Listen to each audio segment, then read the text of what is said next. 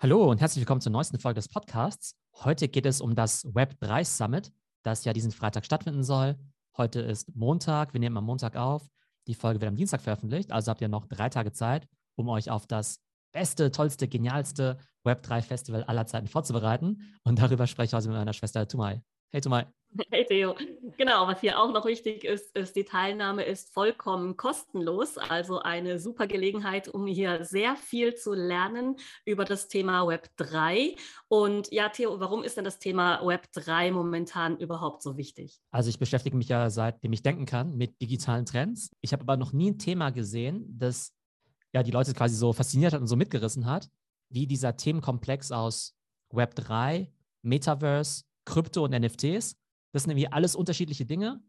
Die haben alle was miteinander zu tun. Und zusammen ergeben sie quasi diese ja, Suppe, sage ich mal, die ich jetzt mal äh, als äh, Web3 und Metaverse bezeichne. Auch um da so ein bisschen Licht ins Dunkel zu bringen, welche Teilaspekte es da gibt. Da habe ich echt das große Glück, dass ganz, ganz viele tolle Speaker da eben mitmachen werden und sich eben auch sehr kurzfristig bereit erklärt haben, da eben auch mitzumachen. Ja, wir haben da ja auch diskutiert, sollte man so eine Konferenz jetzt schnell aufsetzen und eben diese ganze Thematik beleuchten, solange sie jetzt noch so hochkocht oder sollte man noch ein bisschen warten? Und du hast dich jetzt ja dafür entschieden, das relativ schnell zu machen und hast auch ein tolles Line-up. Vielleicht möchtest du kurz etwas dazu erzählen, was so da deine Hintergründe waren, warum du das jetzt so schnell auf die Beine gestellt hast. Also ich versuche ja immer gerne Dinge schnell zu machen, ja, einfach um eben neue spannende Sachen auszuprobieren und so auch eine Konferenz. Ne? Also ich habe jetzt noch nie eine eigene erste Konferenz gehostet. Also bin ich schon mal ziemlich gespannt und hoffe natürlich, dass auch alles gut geht. Und dann ist es so, dass ich natürlich mit vielen Leuten darüber gesprochen habe. Und da gab es auch einige Leute, die gemeint haben, hey, ähm, mach das doch in aller Ruhe im Frühjahr. Mach doch ein hybrides Event draus. Das ist auch total cool, wenn man vielleicht gerade mit Metaverse vielleicht auch coole Kunstinstallationen machen kann mit einem coolen Event und äh, Leute treffen in Real Life. Die Idee finde ich auch total super. Es haben auch Leute gemeldet, die hätten auch mitgeholfen bei der Organisation von so einem Real Life Event.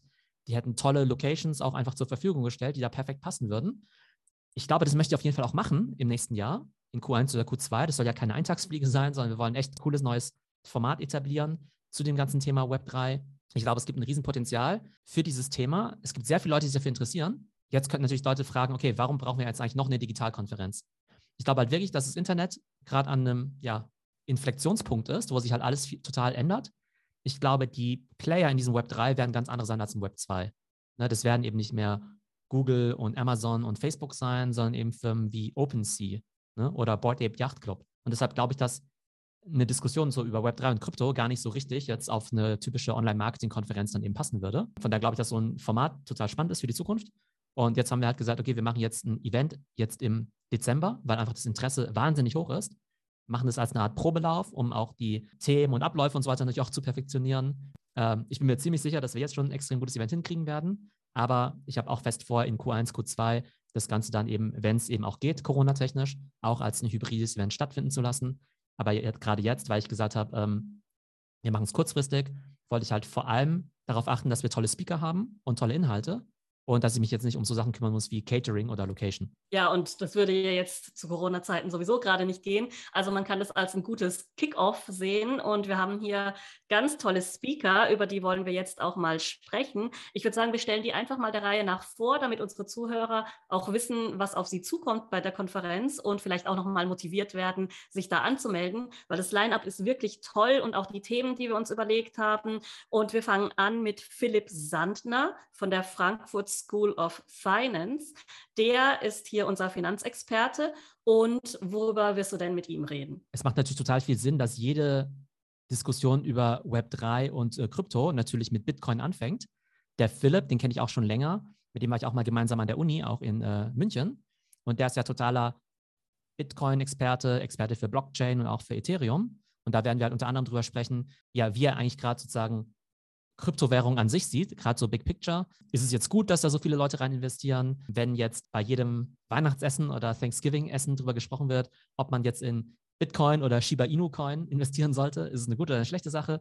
Zeigt es, dass Krypto im Mainstream angekommen ist oder zeigt es quasi, dass die Bubble irgendwie gerade am Überhitzen ist? Und dann wollen wir speziell über das ganze Thema Decentralized Finance, also DeFi dann eben sprechen, also inwiefern dann eben auch solche dezentralisierten Finanzplätze oder Protokolle wie Uniswap vielleicht auch irgendwann mal zu einer Gefahr für Banken oder etablierte Börsen werden können. Vielleicht der rote Faden durch die ganze Konferenz ist eben, dass wir über die vielen Anwendungsfälle von Krypto und Web3 sprechen wollen, Wir fangen dann eben mit Finance an und wollen dann aber eigentlich viele verschiedene Aspekte covern, wie zum Beispiel dann natürlich auch Kunst, das Metaverse, aber eben auch sowas wie DAOs, Decentralized Autonomous Organizations, um einfach zu schauen, inwiefern haben wir einerseits eine Technologie, die eben an sich schon spannend ist, aber wie verändert die Technologie einerseits das Wirtschaftsleben, aber auch das Arbeitsleben und wie ist dann auch unsere Identität quasi in diesem Metaverse?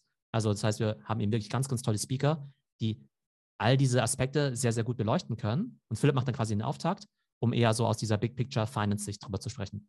Ja, du hast ja auch viele von diesen Speakern auch schon zu Gast gehabt, entweder in deinem Podcast oder in Clubhouse Talks, damals noch, als Clubhouse noch groß war, irgendwann zur ersten Welle dieses Jahr im Februar und März. Und da sind ja dann auch die Leute dabei gewesen, die über das Thema NFT-Kunst gesprochen haben.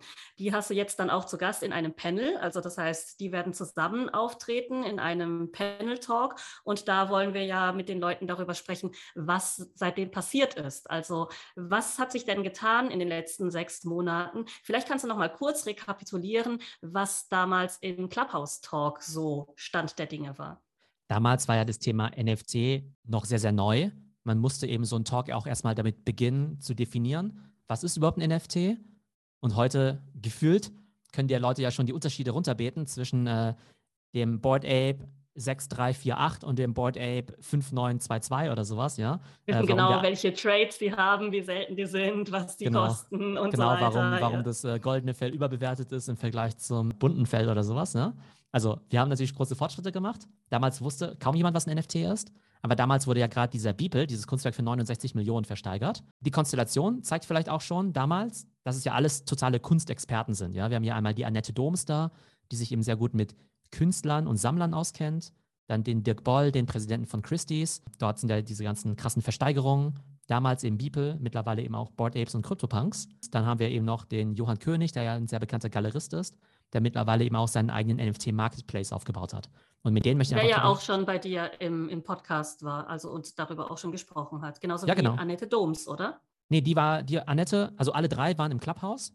Und mhm. ähm, Johann König war dann separat nochmal im äh, Podcast. Von allen dreien möchte ich natürlich dann gerne hören, aus ihrer Sicht sozusagen, was sich im letzten halben Jahr eben so getan hat, an welchen eigenen Projekten sie gearbeitet haben, ob Christie's jetzt nur noch NFT-Auktionen macht und sich nur noch darum kümmert, äh, ja, Affen verkaufen zu können, ähm, was genau auf dem Marktplatz von Johann so passiert und natürlich auch die Annette, was sie eigentlich glaubt, ob sich jetzt digitale Kunst und speziell NFTs jetzt auch sozusagen in der ja, traditionellen Kunstwelt durchgesetzt hat oder ob da vielleicht immer noch Leute irgendwie so ein bisschen skeptisch reingucken und sagen, ja, entweder keine richtige Kunst oder alles nur Spekulation. Das finde ich einfach total spannend, mit den dreien das Ganze eben ja, Revue passieren zu lassen, aber natürlich auch, auch einen Ausblick zu wagen, was uns in Zukunft im Bereich digitale Kunst zu erwarten wird. Ja, und was hier an der Stelle auch super spannend wäre, ist natürlich auch zu erfahren, inwiefern diese NFTs jetzt auch kleinen Künstlern eine Chance bieten, da mal zu ihren Lebzeiten auch ihren Lebensunterhalt damit zu bestreiten oder ob das jetzt eine Sache ist, die jetzt nur großen bekannten Künstlern noch mehr Geld in die Taschen schwemmt. Also da bin ich auch sehr gespannt auf die Fortsetzung deines Clubhouse Talks hier auf der Web3-Konferenz. Und als nächstes sehe ich, haben wir hier den Tibor von der Boston Consulting Group. Das ist natürlich hier als Unternehmensberater der perfekte Kandidat, um uns einen Ausblick zu geben, welche Geschäftsmodelle und welche Marktmöglichkeiten es hier gibt. Worüber möchtest du dich denn mit ihm speziell unterhalten? Also zunächst mal ist total genial, dass der Tibor mit dabei ist. Auch weil es ja vielleicht ein überraschender Gast ist für so ein Web3 und Metaverse-Event. Weil man ja vielleicht erstmal denkt, okay, was haben eigentlich Corporates damit zu tun, das ja, die ja die Kunden sind von einer Beratung wie BCG. Aber natürlich auch spannend, was BCG eigentlich im Bereich Metaverse so macht, ja. Und es ist ja Job quasi von Beratung, immer die neuesten Trends zu erkennen und dann natürlich auch ihren Kunden eben gute Tipps zu geben, was sich da, ähm, ja, was sich hinter so einem Konzept wie Metaverse dann eben verbirgt. Und von ihm möchte ich gerne wissen, was macht BCG im Metaverse? In welche Richtung gehen die Projekte von deren Kunden. Bedeutet Metaverse jetzt für die Kunden einfach nur, ah ja, stimmt, wir brauchen jetzt auch eine Präsenz auf Roblox, wie jetzt zum Beispiel Nike? Bedeutet Metaverse für die Firmen, wir brauchen jetzt alle unser NFT-Projekt? Oder sehen die es eben auch ganzheitlich und sagen, hey, ähm, wir müssen uns vielleicht organisatorisch total umwandeln, müssen vielleicht werden wie ein DAO, müssen vielleicht eigene Token rausgeben, um unsere Mitarbeiter zu incentivieren, anstatt denen irgendwelche normalen Boni oder so zu geben. Das finde ich einfach total interessant, ob er glaubt, dass einfach Metaverse einer von hunderten Marketing-Trends ist oder ob er denkt, okay, das wird irgendwie die ganze Welt, die ganze Wirtschaft und die Art und Weise, wie Unternehmen arbeiten, total verändern. Ja, vielleicht wird es ja auch die Art und Weise, wie Unternehmensberatungen beraten, komplett verändern und da ganz neue Geschäftsmodelle auftun. Also da bin ich auch sehr gespannt, was eben so ein Unternehmensberater zu der ganzen Geschichte erzählt. Als nächstes haben wir dann auch ein Panel mit super spannenden Leuten. Einer davon oder beziehungsweise zwei davon waren jetzt auch kürzlich bei dir im Podcast. Der John Ruhrmann von Creatopia und der Till Jagler von Flowers for Society. Und dann haben wir noch zwei weitere Gäste, Camelo Loporto und Christoph Engelmann. Vielleicht möchtest du zu allen vier mal kurz etwas sagen. Die Überschrift zu dem Panel ist NFT Projects Made in Germany. Und zwar sprechen wir ja immer viel über NFT-Projekte wie Board Apes oder Plattformen wie OpenSea und die kommen ja alle aus den USA. Aber auch in Deutschland gibt es halt echt coole Leute, die sich jetzt eben das ganze Thema NFT eben reinfuchsen und da eben auch spannende Companies machen. Till Jagler, äh, Ex-Adidas-Mann, jetzt eben auch mit äh, Flowers for Society, dem NFT-Sneaker-Projekt. Dann der John Ruhrmann, der ja aus der Publishing-Szene kommt, der mit Creatokia diesen Marketplace machen möchte für Autoren, die zum Beispiel NFTs auf den Markt bringen wollen, zum Beispiel Harry Potter Limited Edition oder sowas als NFT mit ja, da allen möglichen Utilities. Genau, allen möglichen ich Utilities. Super, super spannend, das Thema, ja. Dann der Camelo Loporto, der kommt aus der Musikszene. Der hat also echt total gute Kontakte. Und der ist ein NFT-Auktionshaus. Die würden halt gerne mal so werden wie Christie's oder Sotheby's, aber quasi für NFTs. Das heißt, die haben, sind jetzt nicht wie OpenSea, wo du jeden Tag irgendwie hunderte von NFTs irgendwie kaufen kannst, sondern die haben ab und zu eben ganz gezielte Auktionen. Und die ersten paar, die kamen auch aus dem Musikbereich. Und zwar haben sie einmal die Maske von Crow, diesem Rapper da, eben quasi digitalisiert und ein paar Mal verkauft, quasi als NFT, diese Panda-Maske. Und dann haben sie auch eine Auktion gemacht mit dem äh, Cool Savage. Der hatte quasi den Text für einen seiner bekannten Songs damals eben auf so ein Stück Papier eben gekritzelt. Und dann haben sie quasi. Das auch für NFT. Genau, für NFT. Die haben es quasi als eine Art Animation quasi für NFT, sodass man quasi sehen kann, wie sozusagen das Ganze geschrieben wird, handschriftlich, aber auch ähm, wie er sich verschreibt und so weiter, ne? Und durchgestrichene Wörter, mhm. total cool. Als so ein mini Natürlich für Fans Bombe, natürlich. Das sowas. Original dann eben auch verbrannt. Und es mhm. existiert jetzt eben noch als NFT. Also auch total kreativ. Das heißt, wir haben eben drei Leute im Prinzip von Marketplaces ähm, oder von NFT-Projekten, also Sneaker für Bücher und dann eben auch für ja, Auktionen, wie jetzt in diesem Fall äh, bei Nifty, heißt der Mark Marketplace, ne, mit der Crow-Maske. Aber dann ist das Ganze ja auch noch, wir launchen jetzt eben diese ganzen neuen Projekte und da muss man ja auch viele rechtliche Sachen dann eben auch ähm, beachten. Da haben wir den Christoph Engelmann dabei, der ist eben Anwalt bei DLA Piper, einer richtig großen Anwaltskanzlei. Und da werden wir drüber sprechen, wenn ich jetzt ein NFT-Projekt gründen möchte, worauf muss ich da achten? Muss ich das jetzt irgendwie als, keine Ahnung, als GmbH gründen, als DAO? Ist es ein Projekt? Kann ich mich da in die Nesseln setzen, wenn ich jetzt irgendwie meinen Supportern irgendwie verspreche, dass das NFT im Wert total steigen wird? Ist es ein Glücksspiel? Ist es ein Finanzprodukt? Wenn ich jetzt irgendwie ein T-Shirt-NFT rausbringe, ja? Ist es irgendwie wie Merchandise oder ist es wie ein Finanzprodukt? Who knows? Und solche Aspekte wollen wir eben auch besprechen. Also einerseits zeigen, ja, es gibt coole NFT-Projekte aus Deutschland, aber wenn man sowas hochziehen möchte, da muss man natürlich auch viele rechtliche Sachen beachten. Die Gründer von den Projekten selbst, mit denen möchte ich natürlich auch darüber diskutieren, wie haben sie welche Entscheidungen getroffen? Warum Ethereum ja oder nein? Warum die Flow-Blockchain? Ähm, kann man bei den Marktplätzen nur mit Ethereum zahlen, weil es nur für Hardcore-Kryptomenschen ist? Oder kann man da auch einfach mit Euro und Kreditkarte und PayPal zahlen, um den Einstieg eben auch für Newcomer einfacher zu machen? Und das finde ich einfach total spannend. Und ich glaube, da können viele Leute was von den Leuten lernen. Viele wollen jetzt möglicherweise ihr NFT-Ding eben gründen. Und da können wir eben die Experten befragen, die eben die letzten sechs bis zehn Monate nichts anderes gemacht haben, außer so ein Ding zu launchen. Der nächste Punkt im Programm sind NFT-Communities, die CryptoPunks und der Board Ape Yacht Club. Und da hast du ja auch wirklich enorm viel erzählt in letzter Zeit darüber. Und wir haben ja wirklich Glück, dass wir im Discord da wirklich Leute haben, die auch diese ja, NFTs besitzen und sammeln und sich auch bereit erklärt haben, hier bei der Konferenz mitzumachen. Möchtest du da vielleicht mal kurz erzählen, wie du an die Leute rangekommen bist und worüber du mit ihnen sprechen wirst und ja, welchen Ausblick ihr da geben werdet? Also Projekte wie Board Ape Yacht Club und CryptoPunks sind halt phänomenal. Also klar, du kannst den Erfolg von denen natürlich misst du die halt irgendwie daran, wie teuer die sind, ja. Also klar, viele von denen sind viele, viele Millionen wert. Die Kollektionen sind Milliarden wert. Aber der entscheidende Punkt ist ja wirklich, dass hier dann eben kulturelle Phänomene entstehen. Aus Board Apes dann irgendwann Filme gemacht werden oder Adidas hat jetzt ja ganz neu diese Kooperation mit Board Ape Yacht Club gemacht. Und das finde ich einfach so cool, dass wir im Discord dann eben ein paar CryptoPunks haben. Auch Leute, die die Board Apes gekauft haben beim Mint-Vorgang für 100 oder 200 Dollar. Heute sind die Dinger ja, ja mindestens 200.000 wert, ja, innerhalb von einem halben Jahr. Und da möchte ich natürlich mit den sozusagen Insidern drüber sprechen, wie sie diese Projekte gerade so sehen, welches Potenzial sie glauben, dass Board Ape oder CryptoPunks hat. Weil von außen kann man natürlich immer sagen, ja, das ist das neue Disney, aber glauben die auch wirklich dran, dass daraus was Großes entstehen kann? Dann ist dieses Community-Ding ja immer so ein Buzzword. Und die Frage, die ich mir stelle, ist, ähm, gibt es einen wirklichen Mehrwert in diesen Communities? Oder ist halt einfach nur so flexen irgendwie, dass du halt den CryptoPunk hast oder den äh, Board Ape und halt irgendwie cool aussiehst und jeder weiß, dass du irgendwie, keine Ahnung, irgendwie reich bist oder so. Oder ob es da wirklich so eine Secret Society gibt, die entweder total coole Leute sind oder die vielleicht auch einen, einen anderen Nutzen bringen. Und dann natürlich noch so Da freue ich mich ja wirklich ganz besonders drauf, um zu schauen von den Insidern, ob die wirklich irgendetwas davon nutzen oder was die davon haben oder ob es wirklich so ein reines Sammlerding äh, ist. Also da bin ich auch sehr gespannt darauf, auf dieses Gespräch. Genau, auch wie diese Communities halt so ticken, wie die drauf sind, ob da die ganze Zeit nur über Geld und Spekulation gesprochen wird oder ob die sich auch einfach nur über Fußball und irgendwie, weiß nicht, Kochen austauschen. Und dann möchte ich natürlich auch von den Leuten wissen, wie sie eigentlich zu dem ja, Thema Geld stehen, insofern, dass die Dinger jetzt ja sehr, sehr viel wert sind. Ob die dann halt in Versuchung kommen, irgendwann mal zu verkaufen oder vielleicht entweder sagen, nee, ich halte das, weil ich glaube, es wird noch viel, viel wertvoller. Oder vielleicht auch, nee, mir ist eigentlich vollkommen egal, was es wert ist, sondern ich finde die Community vielleicht cool oder ist jetzt mein digitaler Avatar geworden, von dem ich nicht mehr trennen kann, egal für welches Geld. Ähm, das finde ich einfach total spannend. Ja, wie gesagt, also auf dieses Gespräch freue ich mich auch ganz besonders. Vor allen Dingen, weil das dann eben auch Leute sind aus der Community, die hier zu Wort kommen. Dann, Community ist ja dann auch im Web 3 ein riesen ja, Begriff. Das ist auch etwas, wo das Thema DAO stark zum Tragen kommt. Wir haben ja auch eine Professorin von der TU München, die über das Thema DAO sprechen wird. Wer wird das denn sein? Genau, das ist die Isabel Welpe.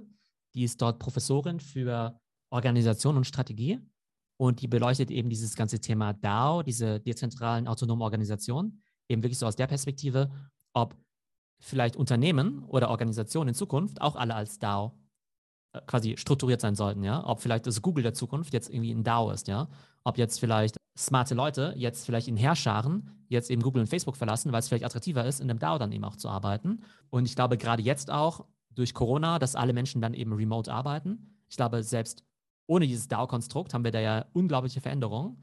Aber gerade wenn du jetzt die Möglichkeit hast, remote mit ganz vielen Leuten aus der ganzen Welt eben zu arbeiten, aber nicht mal in der gleichen Firma angestellt sein musst, sondern halt entweder über ein gemeinsames Projekt oder über irgendwelche Tokenomics dann eben verbunden wirst. Ich glaube, das ist eben auch nochmal ein Aspekt, den dann eben natürlich eine Professorin extrem gut beleuchten kann, weil sie natürlich alle Vor- und Nachteile der gängigen Organisationsformen kennt und jetzt natürlich auch ganz konkret nachforscht, was jetzt eben mit diesen DAOs ist. Vielleicht reden wir auch drüber, was daran nur Hype ist. Vielleicht funktioniert ja in der Realität auch gar nicht, weil ne, die dann vielleicht doch nicht so effizient sind, weil die Leute dann doch in der Theorie zwar alle Bock haben, aber dann, wenn es halt um die Wurst geht, sich doch alle irgendwie nicht so richtig äh, ja, committed fühlen, weil sie ja zum Beispiel ja. kein festes Gehalt kriegen.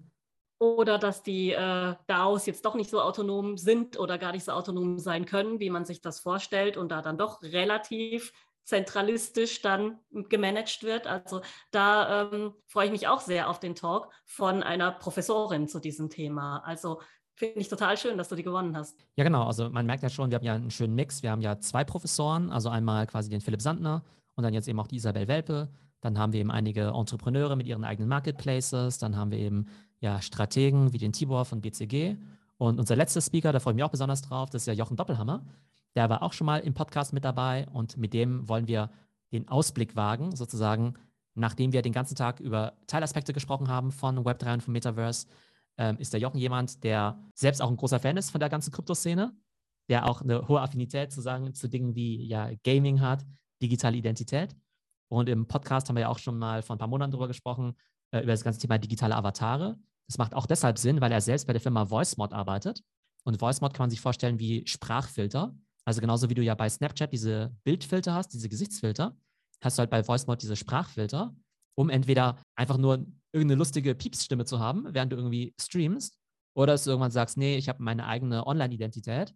Und wenn ich jetzt zum Beispiel sagen würde, hey, in meiner Online-Identität will ich eine ganz andere Stimme haben, um unerkannt zu bleiben, oder ich möchte irgendwie gerne eine Frauenstimme haben oder eine ganz andere Männerstimme oder einen schwedischen Akzent oder sowas, ja, dann kann ich das eben mit Tools wie diesen Voice-Filtern machen. Und es wird eben ganz spannend sein zu sehen, wie er über dieses ganze Thema Metaverse nachdenkt, aber eben auch, ob unsere digitale Identität irgendwann wichtiger für uns ist als unsere echte Identität.